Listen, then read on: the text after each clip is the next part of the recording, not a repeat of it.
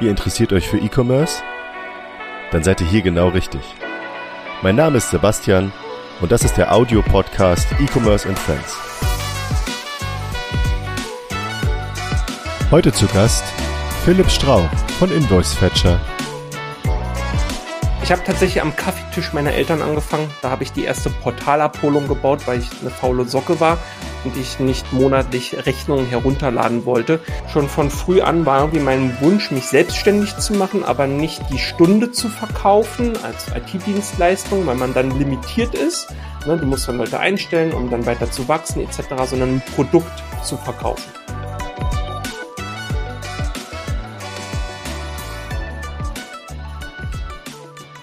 Hallo und herzlich willkommen zu einer neuen Episode von E-Commerce and Friends. Heute mit dem spannenden Thema automatisiertes Rechnungsmanagement für optimale Buchhaltung.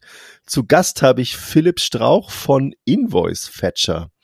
Ähm, ich begrüße dich aufs Herzlichste, Philipp. Schön, dass du dabei bist. Äh, und äh, genau, erzähl vielleicht schon gleich drei, vier persönliche Dinge zu dir, damit die ZuhörerInnen wissen, wer da zu Gast ist.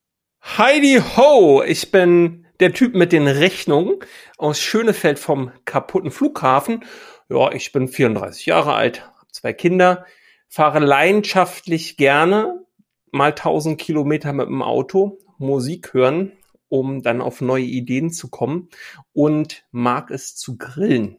Und ähm, ich habe vor vielen Jahren mal die Firma Invoice Fetcher gegründet und ich möchte dich gleich gern korrigieren.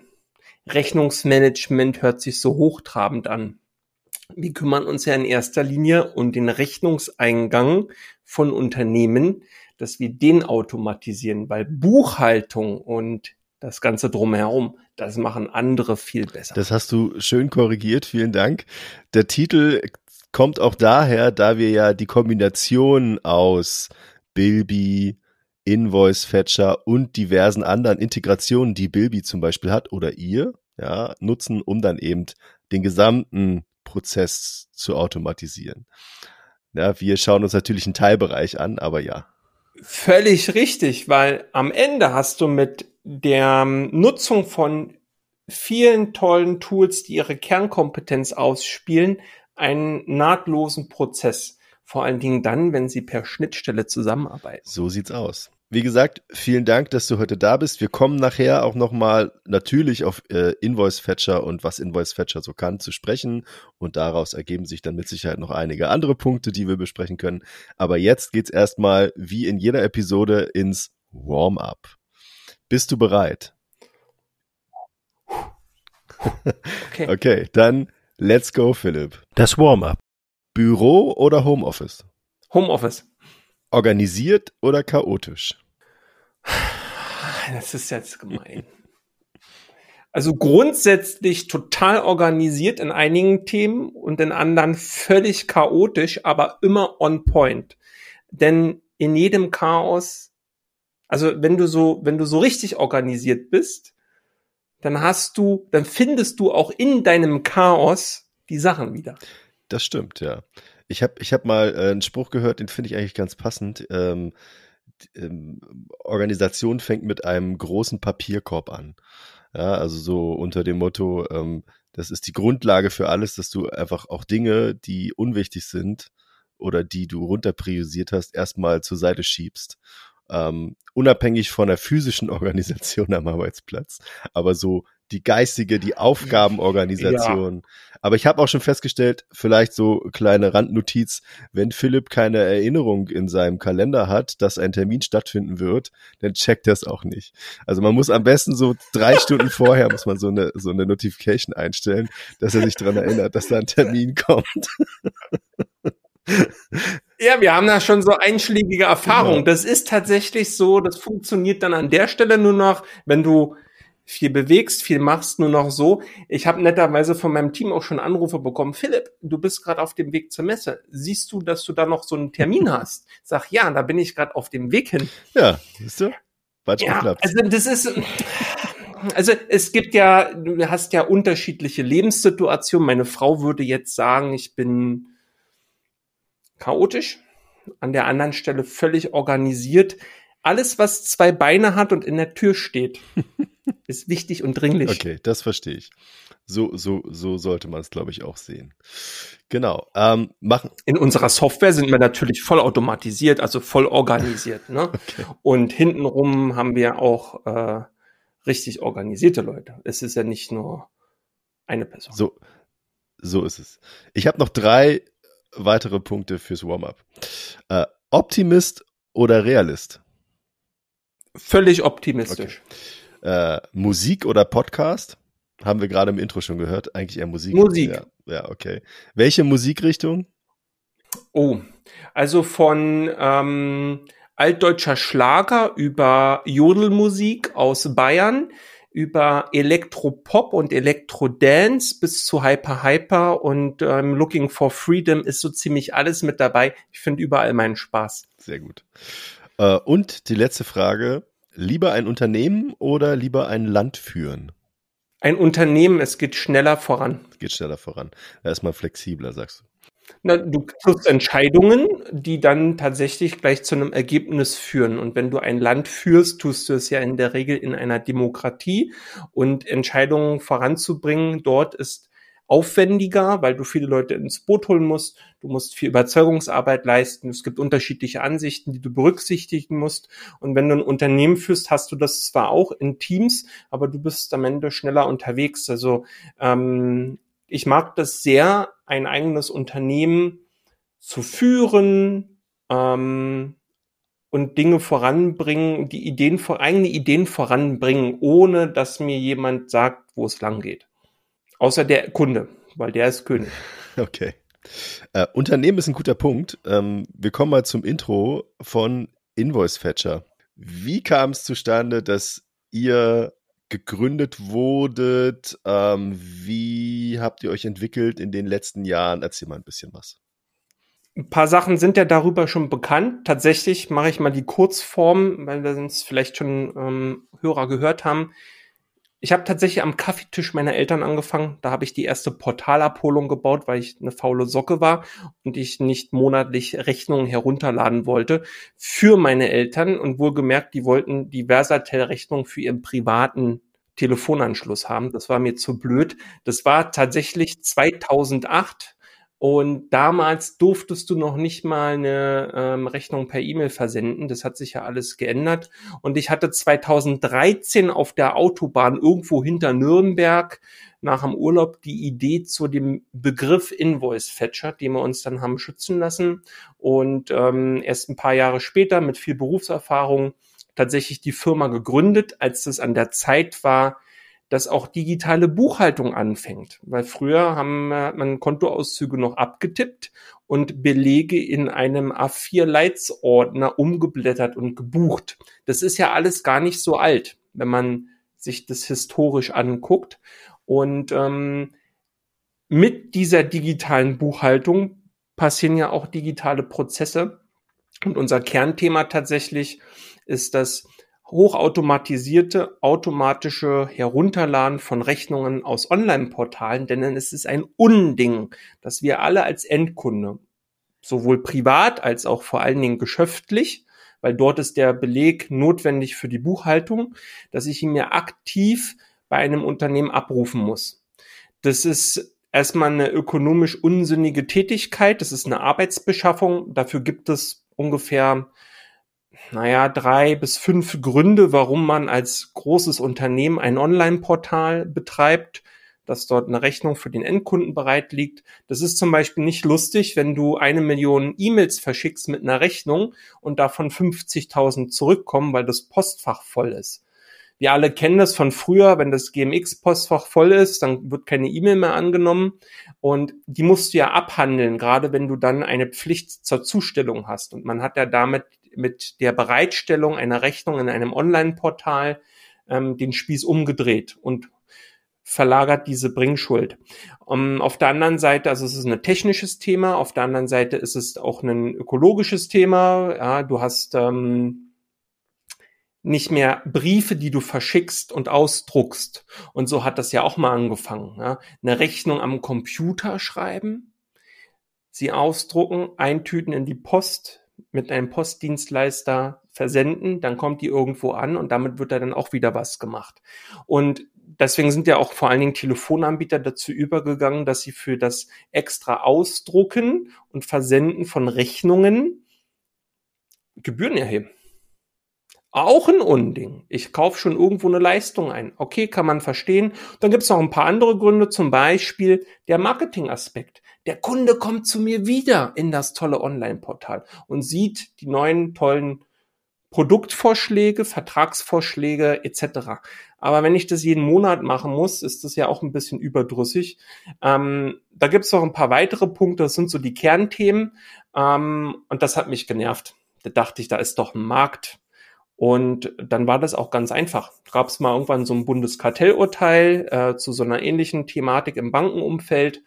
Und irgendwann war die Zeit reif zu sagen, hey, die kochen in einer Unternehmenswelt alle nur mit Wasser. Ich mache das jetzt selber. Und ich kann endlich selber entscheiden.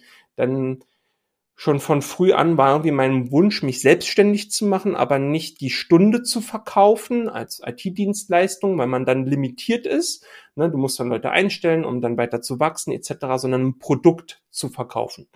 Ähm, ein Produkt, was tatsächlich auf Automatisierung basiert und am Ende vielen kleinen Unternehmen einen so großen Mehrwert bietet, der oftmals nur Konzernen vorbehalten ist.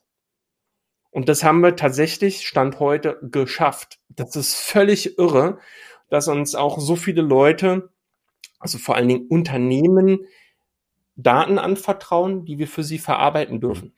Wie ist, wie ist da der Ablauf im Normalfall? Also ihr, ihr seid im Grunde eine Lösung, ihr, da kann sich jemand registrieren, sagen, hey, ja, will ich nutzen. Und ähm, was muss er machen oder sie? Ähm, Setup-mäßig, was muss er einstellen? Wie funktioniert das technisch? Also grundsätzlich für den, für den Kunden, der uns bedient, ist das super simpel. Ne? Du registrierst dich, du kannst dich mit einem kostenlosen Konto generell bei uns registrieren, um, um erstmal herauszufinden, ob die Software, die wir anbieten, die im Browser funktioniert, überhaupt was für mich und mein internen Prozess ist. Dann hast du dich registriert mit unserem Free-Tarif. Dort sind mh, hm, zwei Portale inklusiv. Bedeutet, wir holen aus zwei unterschiedlichen Portalen O2 oder eben die Bilby Gebührenrechnung automatisch tagesaktuell ab. Und mit dem Gutscheincode FreeMail kriegst du noch unsere E-Mail-Funktion. Dann richtest du das alles ein und dann läuft das. Das läuft dann unbegrenzt kostenfrei. Die Weiterverarbeitung, die Weiterleitung in ein Zielsystem kann ein Buchhaltungssystem sein, das kann eine Kanzleisoftware sein. Die ist im Free-Tarif auf 90 Tage begrenzt.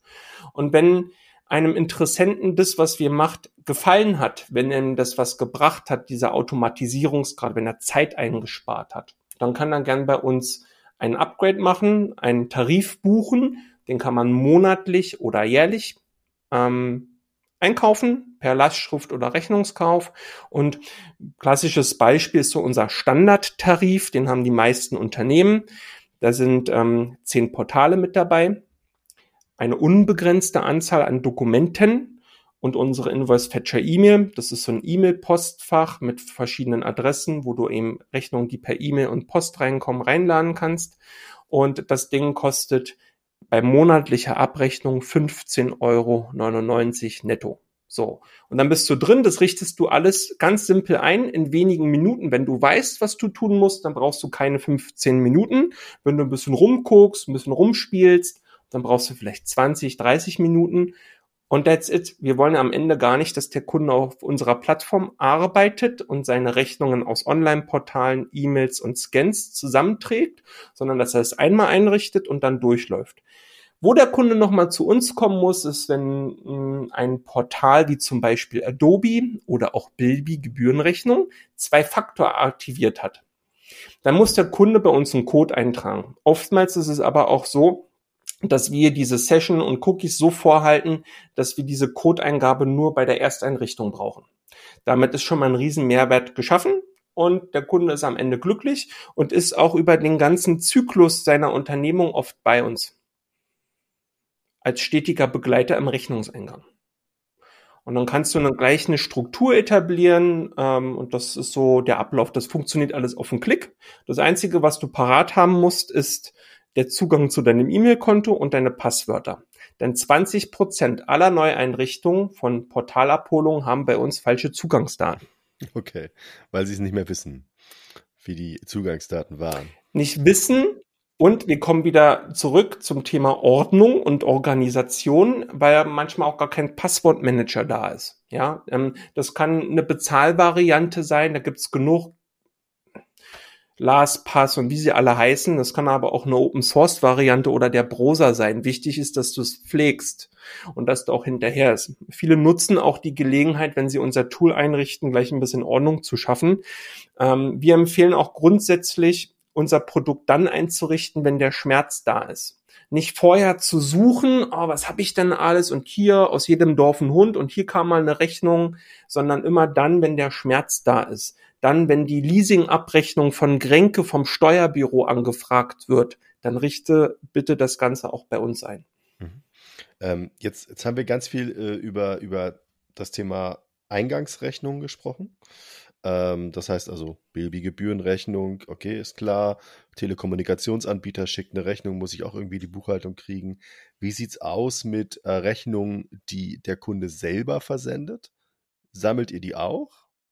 dass die weitergegeben werden nochmal? Ja, in manchen Fällen schon. Manchmal hast du gerade im Online-Shop-Bereich, und so sind wir mal zusammengekommen, Kunde nutzt, also ist Online-Händler, nutzt Multi-Channel-Tool Bilby und hat das Problem Gebührenrechnung. Okay, abgeholt. Jetzt hat er aber das Thema, er arbeitet mit einer Steuerkanzlei zusammen, die noch keine direkte Anbindung an Bilby hat.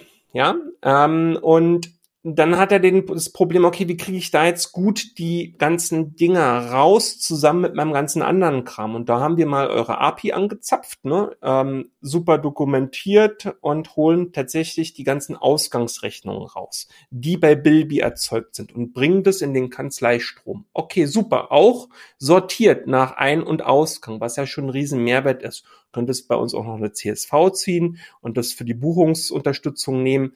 Aber ich komme noch mal auf was ganz anderes. Es gibt ja durchaus auch im Onlinehandel Prozesse, dass für zum Beispiel bei Otto, ja, da wird für den Händler die Verkaufsrechnung erstellt und zwar von Otto direkt.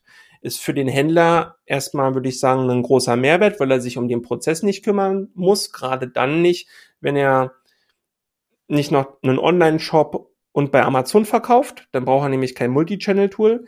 Ähm, aber er hat das Problem, er muss sie da rauspopeln. Und allein das ist ja schon Aufwand.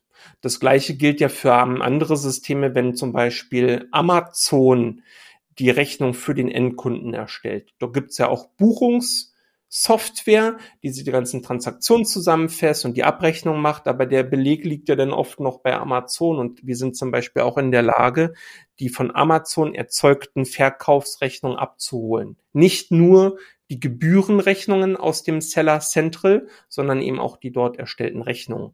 Und so sind die Sachen zusammengekommen. Als Beispiel auch die Anfrage von kleineren Online-Shops, die noch keine Bilby-Integration haben. Ähm, da sind wir auch in der Lage, dann das Zeug rauszuholen.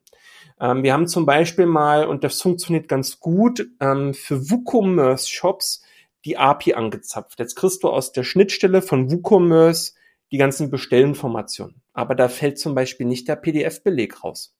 Und wir haben dann einen Connector gebaut, der sich dann zeitgleich dann quasi in das WooCommerce einloggt und dann dort zu der Bestellung auch die Rechnung dann herunterlädt. Für den Kunden an der Stelle ein riesen Mehrwert.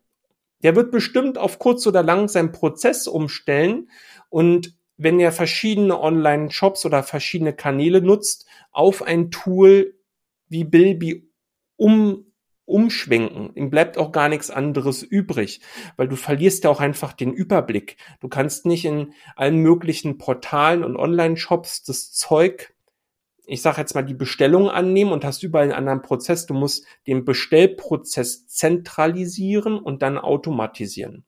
Und das, wir brechen immer wieder eine Lanze für euch weil das ist ein Thema. Zum Start eines Online-Shops wird oft nicht investiert in so eine Sache. Das kommt dann immer, wenn die Umsätze dann anfangen zu rollen. Dann wird es aber meistens schwierig, das im laufenden Betrieb umzusetzen.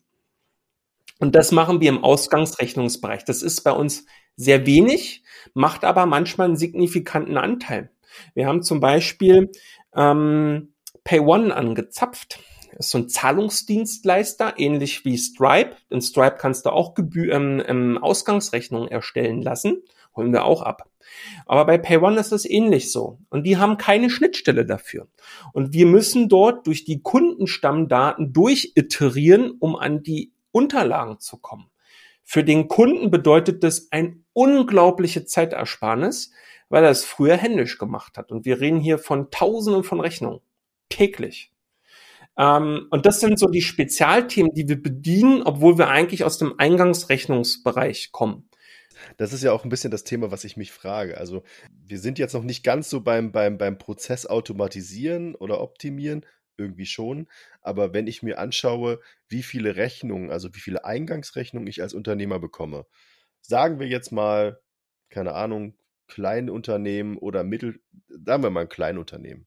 Ja, das hat dann im Zweifelsfall irgendwie eine Rechnung von einem äh, Dienstleister für Telekommunikation, hat einen Firmenwagen, hat äh, ähm, Einkaufsrechnungen, ja, für Ware, für Büromaterialien, für etc.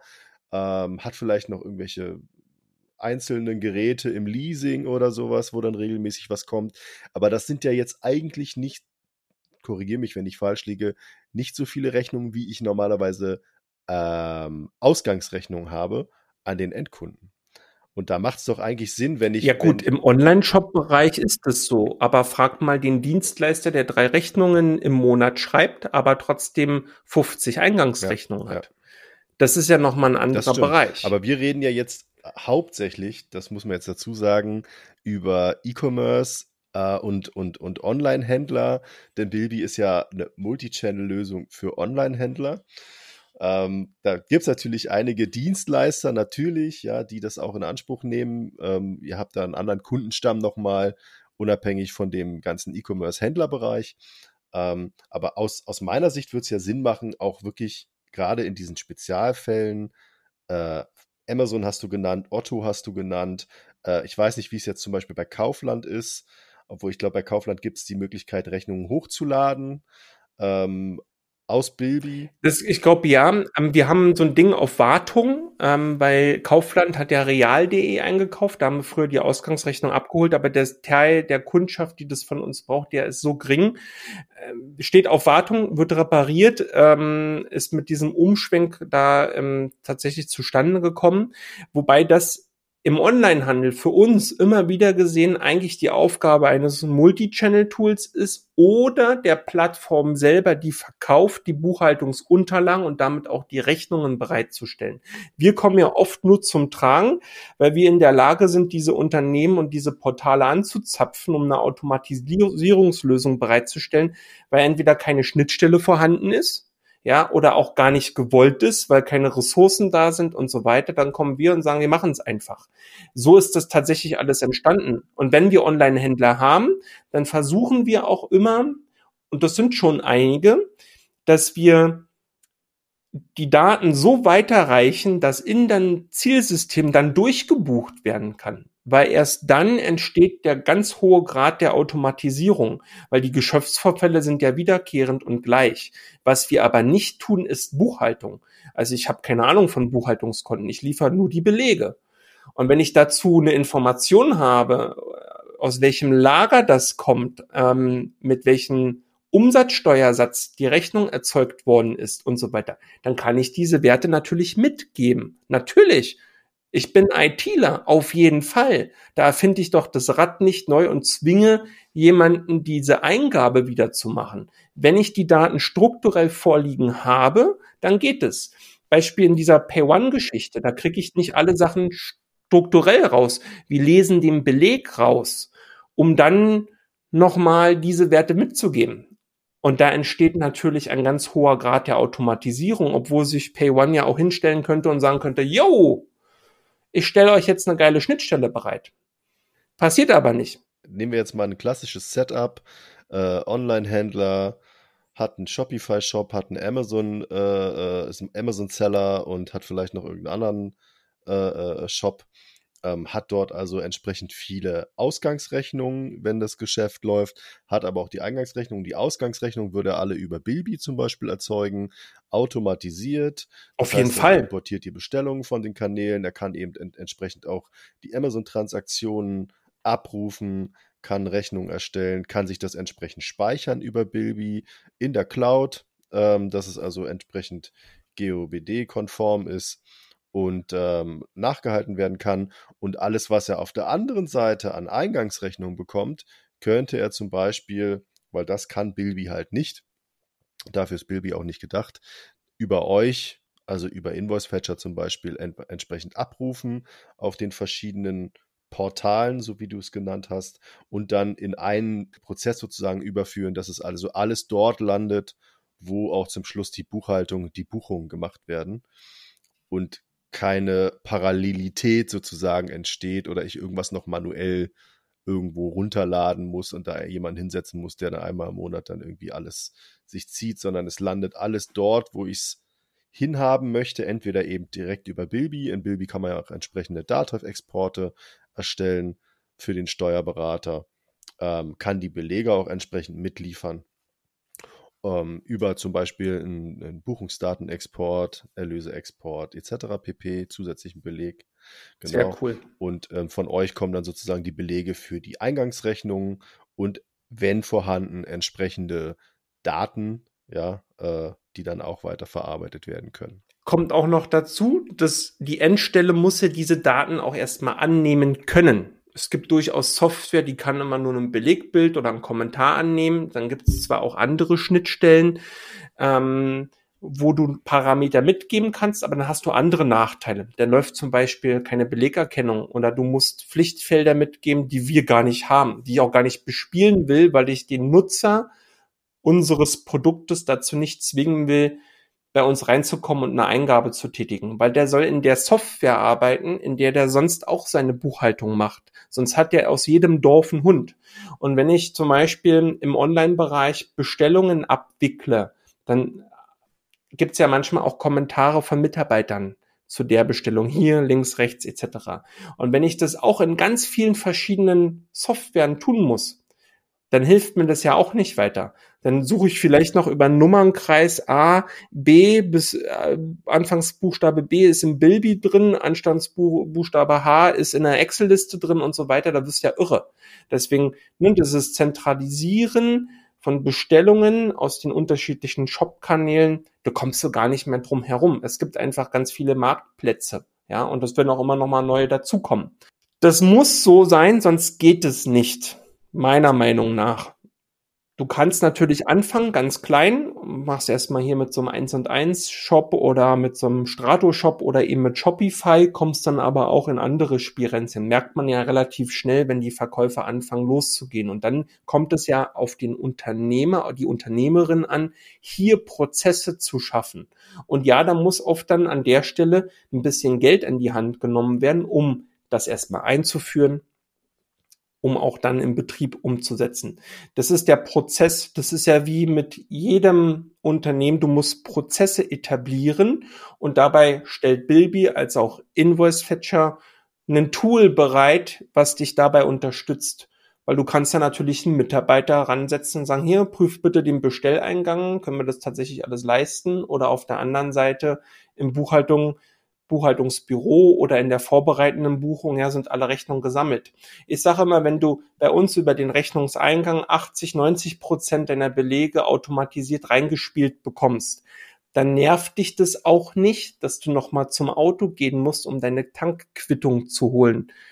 Wenn du nicht eine Tankkarte hast, die von uns automatisch abgerufen Die wird auch automatisch abgerufen. das ist auch nochmal ein guter Punkt.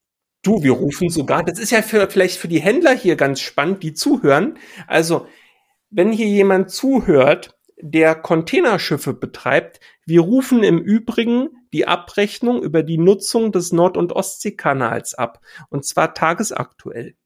Für Logistiker die Abrechnung über die Mautgebühren. Das heißt ja total facettenreich. Jede Branche hat ja Spezialsachen. Alle, die drehen ja alle völlig frei. Ja, wir holen ja selbst für Bauern die Abrechnungen zur Tierkörperbeseitigung ab. So eine Sachen gibt es. Genauso wie es Leasingabrechnungen gibt von Volkswagen, von Mercedes-Benz, von Grenke. Da gibt es noch ganz andere Sachen. Da ist auch manchmal einfach nur die Antivirus-Software. Es ist so facettenreich. Wir kriegen den ganzen Tag Wünsche über Dinge, die wir umzusetzen sollen. Und dann gucken wir uns das an und tun das auch großer Aufwand sind Wartungsarbeiten, wenn ein Anbieter seine Webseite ändert oder deswegen versuchen wir auch meistens mit Anbietern irgendwie in den Kontakt zu treten und sagen, hey, wir haben hier eine Software, wir spielen überall ein, lasst es doch tun. Ich meine, die Telekom, die hat fünf Online-Portale, in denen sie Rechnungen bereitstellt. Telekom Breitband, Telekom.de, Telekom Business, also T-Mobile Business Rechnung Online, Magenta Business Portal. Gibt, es gibt genug Portale, ja. ja. Siehst du ja. richtig durch. Das, äh, das, das zieht sich gerade gerade in Konzernen. Deutsche Post. zieht sich das so hoch. Ja, DHL, Deutsche Post hat da auch nochmal Spezialfälle, genau. Ähm, aber alles spannend für den Online DHL, Maibel, DHL Geschäftskundenportal, Deutsche Post Shop für die Porto, ja, nicht, ja, Portokasse nicht. Also ja, es gibt Portokasse, ist nochmal speziell. Ach, schönes Thema im Übrigen. Ähm, für die Abrechnung der, über den Kauf von Briefmarken, wenn du sie die physisch kaufst. Es gibt aber auch die Portokasse. Und jetzt kommen wir aber auf ein Buchhaltungsthema. Es steckt da nicht so drin. Also wenn ich hier was Falsches erzähle, schreibst dann irgendwelche Kommentare bitte. Ähm, die Portokasse ist so ein Kassenbuch. Und du machst du buchst ja Geld drauf und dann liegt es dort. Man kennt es vielleicht, also ich habe das mal kennengelernt bei, äh, bei dem Betrieb, wo ich gelernt habe. Da gibt es so Sticks, so aufladbare Karten und die steckt man in eine Frankiermaschine und dann wird dort direkt der Betrag abgebucht. Im Grunde das gleiche, nur online, ja. Genau. genau. Also es ist DHL-Geschäftskundenportal haben wir viele gemeinsame Kunden, die das haben und wir laden das tagesaktuell herunter. Da ist auch relativ easy, glaube ich. Genau, da ist es relativ easy. Da hat der Kunde direkt einen Vertrag, kriegt eine Rechnung, ist ein Beleg, fertig. Bei, bei Portokasse ist halt ein bisschen anders, weil du vorher eben was überweisen musst von deinem Zahlungsmittel der Wahl und dann kriegst du aber trotzdem zum Schluss einen Beleg raus über das, ich weiß nicht, ob der monatlich kommt, vermutlich schon äh, oder, oder ob direkt, direkt der Beleg rauskommt, da bin ich jetzt nicht so tief drin, aber das muss ja auch irgendwo abgeholt werden. Äh, wenn man dann entsprechend. Ja, es ist nicht so wirklich eine Rechnung tatsächlich, die dann entsteht, weil eigentlich ist das, wenn das Geld dann so, genutzt ne? wird durch die Briefmarke, dann entsteht eigentlich was. Weil du aus der Kasse die genau, Kohlen ja, dann ja. halt rausnimmst, physisch gesehen.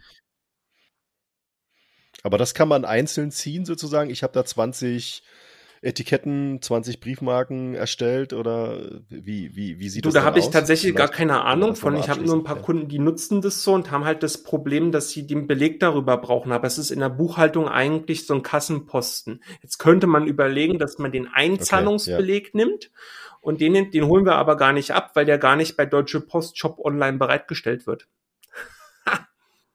Finde den der Fehler. Ist, der ist dann aber, naja, also theoretisch muss ja der Einzahlungsbeleg auch über das Zahlungsmittel abrufbar sein. Ja, und das wäre dann wahrscheinlich Bankkonto. So, und das ist zum Beispiel so, damit muss man sich mal befassen, PayPal, auch in der Buchhaltung, im Steuerbüro und dann hat man dann irgendwann den Prozess und fertig. Logistikrechnungen sind noch ganz viel bei uns. Wir haben gerade DHL genannt, aber es ist auch eine UPS zum Beispiel dabei. Ja, ähm, FedEx, ich glaube DPD, das ist auch an der Stelle wieder super facettenreich. Und eine UPS zum Beispiel hat ja nicht nur die Logistikrechnung, sondern wenn du einen UPS-Laden betreibst, so ein Access Point, dann entstehen dort auch Abrechnungen. Die rufen wir auch ab. Ja, aber da, da schließt sich dann auch wieder der Kreis, ich muss mal auf, auf, aufnehmen, weil ähm, Versand äh, ist ja auch ein relativ großer Teil in Bilby ähm, mit, mit vielen KundInnen, die natürlich zum Beispiel über DHL oder DPD oder von mir aus auch FedEx, UPS. Ich nenne jetzt mal ganz viele, na, nicht, dass sich da einer benachteiligt fühlt. GLS habe ich noch vergessen. Äh, genau, versenden und dann entsprechende Verträge haben und diese Rechnungen über die Versand, über das Versandvolumen, über die Versandmenge müssen ja auch irgendwo automatisch äh, irgendwie zur Buchhaltung kommen. Und von daher, genau, macht es durchaus Sinn, dass man eben dann auch noch ein Tool wie Invoice Fetcher in der Hinterhand hat, was dann diese Daten auch automatisiert an die Stelle der Wahl überträgt damit man eben nicht nur vorne raus in Bilby die Kundenrechnung, also die Rechnung an den Kunden als Ausgangsrechnung hat, sondern eben hinten raus auch die Leistung sozusagen, die man irgendwie in Anspruch genommen hat bei seinem Dienstleister. Ähm, und der Buchhalter oder der Steuerberater dann auch happy und zufrieden ist. Genau. Ähm, worauf wollte ich jetzt noch zu sprechen kommen? Genau, mir fiel vorhin noch ein, weil du meintest, ja, äh, Belege, Banktransaktionen und ihr lest ja auch die Belege automatisch aus. Wie ist das mit dem äh, Matching? Also äh, macht ihr das auch? Also das, also so automatisiert sozusagen zu einem Beleg auch eine, eine, eine, in irgendeiner Weise eine Banküberweisung, einen Zahlungseingang oder sowas erkannt wird? Oder ähm, ist das ein extra Punkt, mit dem ihr eigentlich nichts zu tun habt? Auf keinen Fall. Nein, das machen wir nicht. Das ist Aufgabe der Buchhaltung, nicht von uns. Was wir mitgeben, wenn wir es haben, ist eine Zahlungsreferenz. So. Und dann kannst du, Beispiel, du kaufst Ware bei Amazon ein. Du verkaufst jetzt nicht, du kaufst ein. So. Und dann haben wir zum Beispiel bei unserer technische Kooperation mit Amazon. Ja, wir haben eine. Kriegen wir da die Eingangsrechnung raus. So. Wir haben eigene Konnektoren, die loggen sich da zwar ein, aber es gibt eben auch die Amazon Business API, wo eben für uns die Belege rausfallen. Super, haben wir mit gestaltet, haben wir eine Qualitätssicherung gehabt, funktioniert 1A, tagesaktuell. Da ploppt auch die Zahlungsreferenz mit raus. Und wenn ich jetzt auf der Gegenseite im Buchhaltungssoftware die Zahlungsreferenz gezielt mitgeben kann, dann kann ich beim Belegeingang in der Software sofort, ohne dass ich es auslesen muss und verifizieren muss, sofort ein Bankkonto-Matching machen. Ich glaube, ich brauche keinem erzählen, was das am Ende auch für eine Zeitersparnis ist, wenn ich so eine Information habe. Ich kann ein Bankkonto-Matching natürlich auch aufgrund von Werten machen. Bloß im Ausgangsrechnungsbereich, das ist jetzt euer Thema, hast du ja eher das, die Sache, du hast oft gleiche Beträge, da kommt es eher auf den Verwendungszweck an oder den Namen und so weiter und so fort. Genau, da gibt es auch eine Zahlungsreferenz, Verwendungszweck, Auftragsnummer, ähnliches, genau.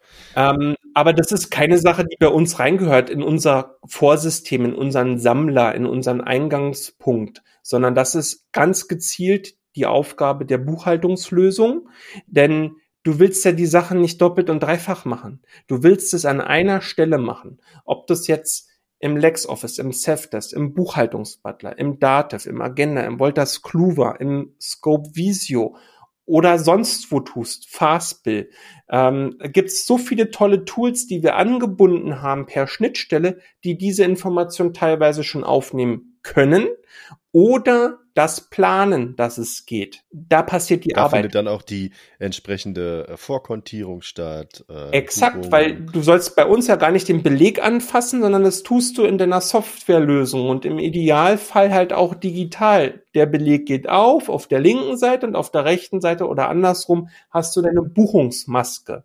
Und das finde ich aus meiner IT-Sicht und aus meiner unternehmerischen Sicht effizient.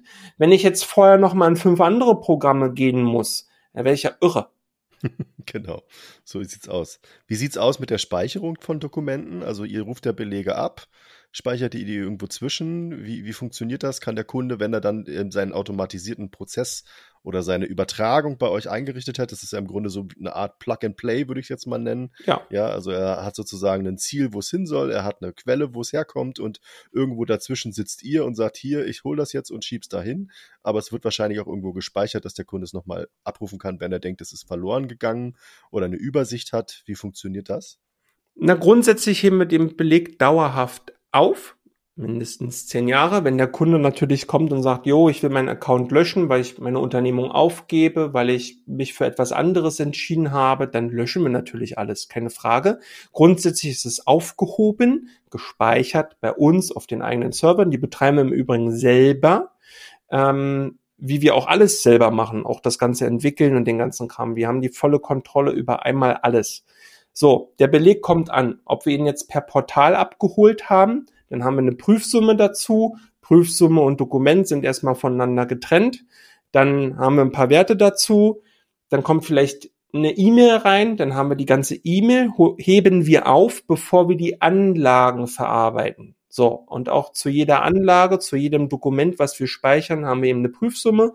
Und wenn wir das dann in ein Zielsystem übertragen haben, sehr gerne und bei fast allen Partnern per Schnittstelle, bekommen wir von dem jeweiligen System die Rückmeldung, dass sie den Beleg angenommen haben mit der internen Nummer. Auch das wird wiederum bei uns verspeichert. Und so kann ich am Ende lückenlos nachvollziehen, wann ein Beleg geholt worden ist, um 5.30 Uhr am frühen Morgen, um dann 30 Minuten später an dem Zielsystem zu landen. Das wird mir angezeigt. Das heißt, ich kann auch einem Finanzbeamten den Prozess zeigen, ey, ich habe hier die Amazon-Rechnung und dann ist sie da hingeleitet, alles schön, und zwar hier sind die Zeitstempel. Wenn es intensiver wird, kannst du die Prüfsummen vorlegen. Um, um auch seiner eigenen Dokumentationspflicht nachkommen zu können, ja etc. Das ist aber nur ein Teil der GOBD, weil da zählt ja noch Buchung und Bankumsatz dazu, da musst du das miteinander verknüpfen. Das ist ja wiederum nicht unser Thema, aber wir tun alles dafür, um diesen ganzen Prozess zu protokollieren. Und mich rief vor zwei Wochen ein Kunde an, der hatte eine Umsatzsteuernachschau. Und das soll so das krasseste Thema sein, wenn der Finanzbeamte, die Finanzbeamten ähm, vor der Haustür stehen vom Büro klingeln und die Prüfung machen. Und der hat den Invoice-Fetcher aufgemacht, das alles gezeigt, drei Tage lang geprüft und die waren total begeistert. O-Ton. Super. Gut, jetzt muss man aber auch eins dazu sagen. Also ich, das, da fühle ich mich als Inhaber völlig geschmeichelt. Das ist völlig irre, was wir mittlerweile verarbeiten und auch in den Dimensionen und wie das alles mal angefangen hat. Ich meine, wir wurden zum Anfang ausgelacht. Portalrechnung herunterladen. Auf der CeBIT 2017 haben wir für die Leute direkt am Stand automatisch die Xing-Rechnung abgerufen. Die standen alle mit großen Augen da.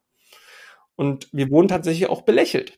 Mittlerweile haben wir ein bisschen Volumen und wir machen ein paar schöne Sachen. Ähm, völlig irre. Das ist so irre, dass jetzt mittlerweile Steuerfachangestellte in Ausbildung in ihren Prüfungen Präsentationen über uns machen. Das ist für mein Team und mich irre. Weil das sind am Ende die, die arbeiten und uns auch weiterempfehlen, Multiplikatoren sind und am Ende auch Nutznießer davon sind, wenn es darum geht, die unterjährige Buchhaltung zu machen. Vielleicht noch mal ganz kurz zum, zum Schluss. Finde ich super spannend. Ähm, und vor allem äh, großes Lob natürlich dann auch, wenn das so gut funktioniert, dass das dann auch entsprechend als Präsentationsobjekt genutzt wird. Ähm, bevor wir zum Schluss kommen, ähm, mich würde jetzt nochmal interessieren, du hast ja am Anfang gesagt, okay, ihr habt auch eine entsprechende, die Bilby-API offiziell angebunden. Wenn eine Kundin oder ein Kunde das jetzt so nutzen möchte und zum Beispiel eben auch Ausgangsrechnungen ja, das wäre ja jetzt der konkrete Fall. Nicht nur die BB-Gebührenrechnung, sondern auch eine Ausgangsrechnung irgendwo hin äh, schicken will. Äh, wie macht er das? Ist das, ist das ja ziemlich einfach eigentlich. Ja, also API freigeben, vermute ich mal, des Accounts. Einrichtung bei uns so simpel wie ähm, Babypura auftragen. Man klickt auf Lieferant hinzufügen. Bei uns im Dashboard gibt es drei Punkte, kann man sich also, kann man das nicht verfehlen dann kommt man auf eine Lieferantenbranchenübersicht und da benutzt man einfach seine Tastatur und trägt Bilby ein. Und dann tauchen zwei Einträge auf. Bilby Gebührenrechnung und Bilby API. Und ich glaube, bei der API ist es so, dass wir nach dem Access Token fragen, der bei euch in den Einstellungen zu finden ist. Dann drückt man auf Daten absenden und fertig dann startet tatsächlich sofort die Abholung und holt so einen Standardzeitraum ab. Und wenn man noch mehr haben will, dann melden die Kunden sich sowieso, weil sie manchmal auch eine kleine Beratung bekommen, Prozessberatung, ach, ich habe jetzt das und das vor, ach, das muss in das Steuerbüro, was könnt ihr noch und so weiter. Und dann sind wir auch in der Lage, die letzten Jahre abzuholen. Das ist grundsätzlich kein Problem. Die Frage ist immer nur der Sinnhaftigkeit. Ich meine, wenn ich das letzte Jahr schon durchgebucht habe, dann brauche ich nicht die letzten neun Jahre abrufen. Ne? So, und dann laden wir das tatsächlich tagesaktuell herunter. Ähm, ein bestimmter Zeitraum, also kann der Kunde irgendwas oder die Kundin irgendwas falsch machen? Nein. Weil du sagst, Nein. bestimmter Zeitraum, wenn da jetzt die, die, die äh, Ausgangsrechnung für die letzten drei Monate äh, plötzlich äh, gezogen werden und das sind, keine Ahnung, 50.000 Stück, jetzt mal übertrieben gesagt, äh, was passiert dann? Erstmal nichts. Nö, sind die halt da. Dann sind die halt da, aber er kriegt jetzt keine Rechnung über 10.000 Euro. Nö, er hat da, also entweder hat er hat da im besten Fall einen Standardtarif, da ist eine unbegrenzte Anzahl an Dokumenten mit dabei, da tangiert es nicht. Und hat er einen Tarif Easy, unser kleinster Tarif, oder Starter. Da haben wir eine Dokumentenbegrenzung drin. Die Belege sind trotzdem da. Sie sind nur ausgegraut mit dem freundlichen Hinweis, das Dokumentenlimit ist erschöpft. Aber am Ende. Das heißt hey, also, ich kann eigentlich nichts falsch Nein, du kannst gar nichts falsch machen. Du kannst bei der Einrichtung okay. nichts falsch machen. Das Einzige, was du falsch machen kannst, ist, wenn du ein Drittsystem verbindest und das Importdatum, das ist das Datum, ab dem, das Rechnungsdatum, ab dem wir die Belege in das Zielsystem übertragen, wenn du das auf den 1.1.1990 packst, dann würden wir auch 50.000 Belege übertragen, obwohl vielleicht nur 10.000 notwendig sind. Du steuerst am Ende über ähm, die Schnittstellenpartner, die wir haben, äh, mit einem Datum, ab welchem Belegdatum du diese Sachen übertragen haben willst. Weil oftmals ist es so, dass unsere Software ja eingeführt wird, auch wenn es schon, also da gibt es ja schon eine fortlaufende Buchhaltung. Ne, aber wir holen auch immer ein bisschen mehr, weil wir das für die Duplikatsprüfung zum Beispiel brauchen. Du findest in unserem System niemals Duplikate. kommen wir auch zu einem schönen Thema. Was ist ein Originaldokument, wenn ich ein Dokument, eine Rechnung immer wieder neu erzeuge? Denn Beispiel eins und eins, Vodafone, noch ein paar andere, eigentlich viele, ja, die erzeugen mit dem Download der Rechnung immer ein neues Dokument. Deswegen schreiben die auch überall Kopie drauf. Und dann ist die Prüfsumme anders. Jetzt müssen wir aber feststellen, ey, jetzt können wir nicht nur eine Prüfsummenprüfung machen, ob wir das Dokument schon haben, weil dann laufen ja ein Haufen Duplikate ein. Wir müssen das Dokument auslesen. Haben wir also ein paar Werte, Rechnungsnummer, Datum und so weiter, haben wir das schon zu diesem Anbieter und so weiter. Und dann heben wir das, die, das Dokument auf und dieses neu gekommenes ähm, Dokument, das wird gar nicht weiter verarbeitet, wenn wir feststellen, dass es schon mal vorhanden ist oder es kriegt dann bei uns den Status Duplikat und der Kunde sieht es gar nicht. Das ist also schon alles durchdacht. Das, bei euch ist das ein ähnliches Thema. Dokumente werden neu erzeugt, liegen wahrscheinlich auch komplett gespeichert. Das musst du jetzt mal erzählen. Wie ist denn die Dokumentenablage bei euch? Dokumente werden durch den Kunden auf einen entsprechenden, äh, ja, von ihm gewählten Speicherplatz hochgeladen, wenn er das möchte. Oh. Also sie werden auch immer neu erzeugt. Ähm, und wenn du es verändern willst, dann musst du es halt stornieren. Ja, und dann wird eine Gutschrift erstellt und muss ein neues Dokument erzeugen. Das ist eigentlich der normale Weg. Na, manchmal haben wir in unserer Verarbeitung auch ähm, Dokumente, die tatsächlich ein Zertifikat dann drin haben. Wenn du das dann veränderst, kannst du das nicht speichern und so weiter und so fort. Aber da gehören ja mal noch ein paar mehr Parameter mit dazu. So eine Prüfung läuft ja meines Wissens nicht nur ab, dass ich mir das Dokument angucke, da die Sachen draufstehen, Rechnungsnummer, Datum, Zahlungsreferenz, wenn du dazu den entsprechenden Buchungssatz hast und auch noch den entsprechenden Bankkontoumsatz mit dem Verwendungszweck und dem Betrag.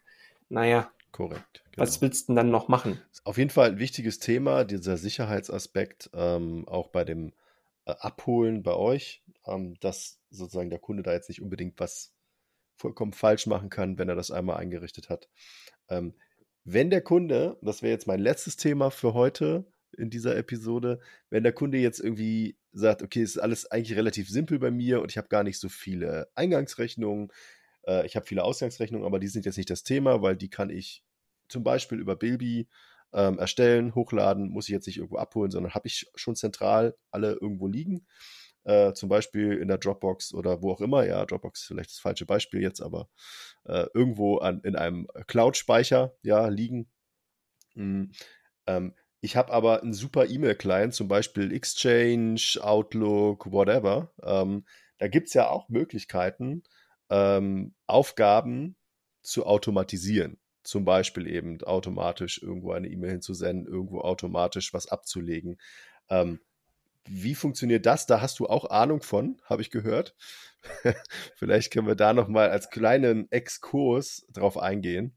Für jeden, der sofort rumspielen kann, bietet fast jeder E-Mail-Client äh, kleine Automatisierungslösungen. Das kann ein Gmail sein mit Filter und Regeln. Da kann ich mir das Leben echt schon erleichtern. Das kann aber auch ein Mac-Mail sein. Die haben alle so ein paar unterschiedliche ähm, Einstellungsmöglichkeiten. Das kann Outlook sein, das kann aber auch ein GMX Online-Postfach sein. Da hast du nicht so viele Regelmöglichkeiten drin, wie zum Beispiel in einem Outlook. Dort hast du ganz mächtige Regelfunktionen. Ich lasse mir zum Beispiel immer bei bestimmten E-Mails einen Song ausspielen. Und dann ruft Tom Cruise für mich zum Schotter. Kann man schöne Spielereien machen. Jetzt denken wir mal weiter. Du könntest natürlich auch den Belegfluss von Rechnungen darüber steuern. Und zum Beispiel alles, was im Betreff Rechnung enthält und eine Anlage hat, in einen bestimmten Ordner schieben. Super Geschichte. Okay. Du kannst aber, wenn du mehr Kontrolle haben willst, im Outlook auch die sogenannten Quick Steps benutzen. Ähm, das empfehlen wir oft Kunden, die unsere E-Mail-Lösungen benutzen. Die kriegen dann irgendwie bilby at invoicefetcher.email als E-Mail-Adresse angelegt und haben dann den Prozess, alles was per E-Mail an Rechnung reinkommt, soll an die Adresse. Jetzt hast du aber einen Mitarbeiter, der das vorher mal kontrollieren will. Der will aber nicht ständig auf Weiterleiten drücken, eine Adresse eintragen und dann damit wieder was machen. Und der Quickstep ist eine einfache Möglichkeit, auf einen Knopfdruck ein Regelwerk abzuarbeiten.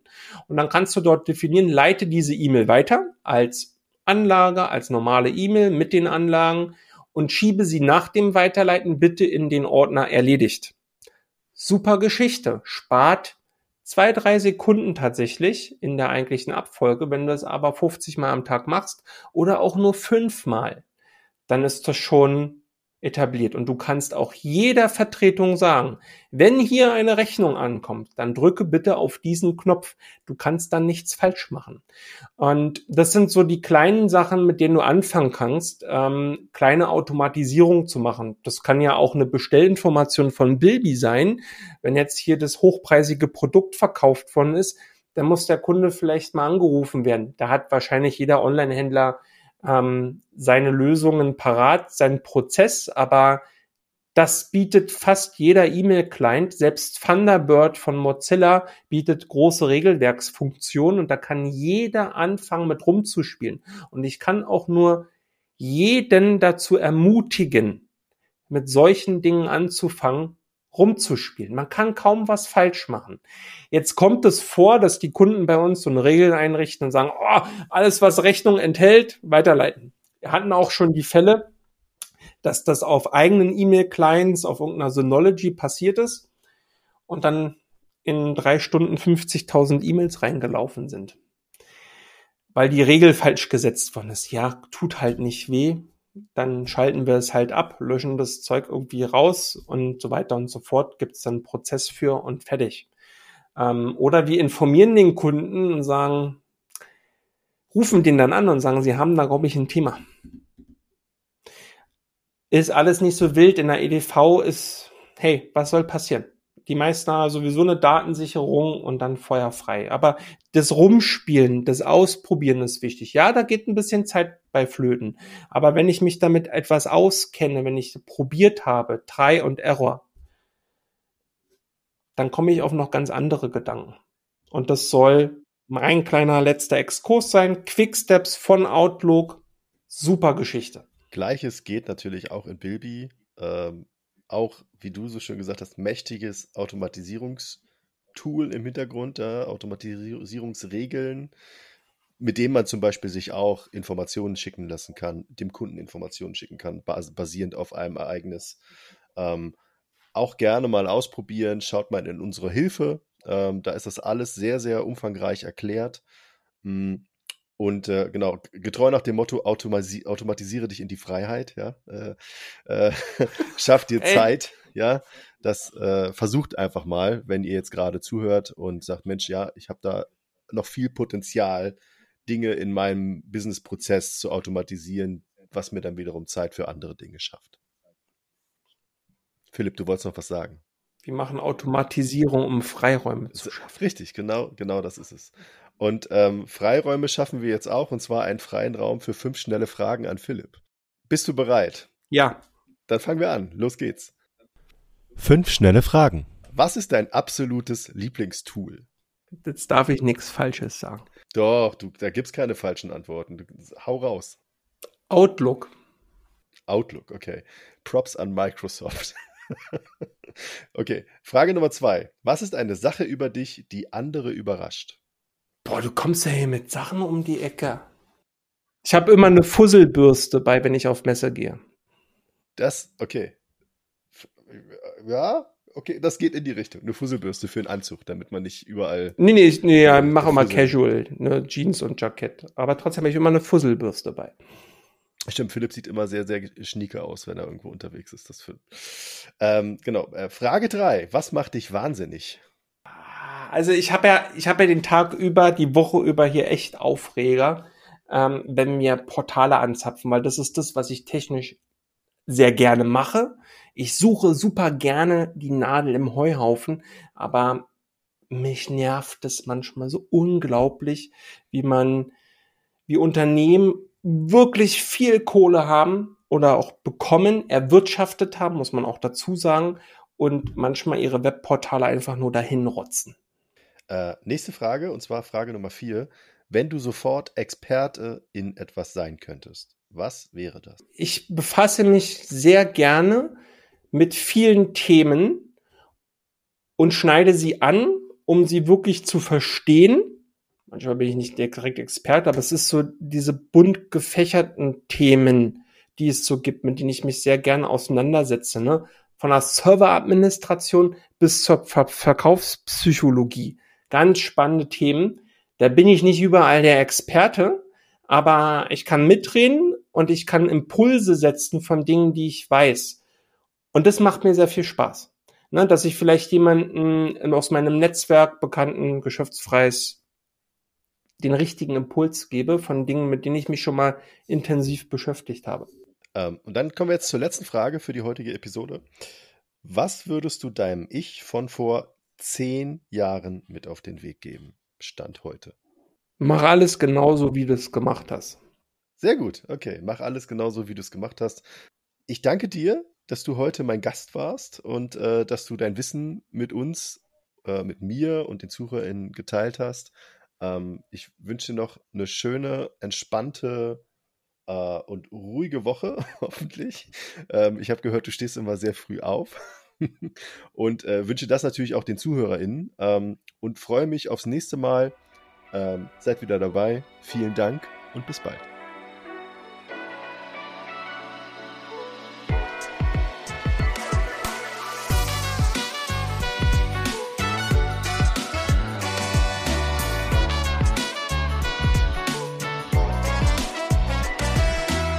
Dir hat diese Episode von E-Commerce and Friends besonders gut gefallen und du möchtest gerne weitere Episoden hören? Dann lass uns gerne ein Abo da. E-Commerce and Friends ist eine Produktion der Bilby GmbH.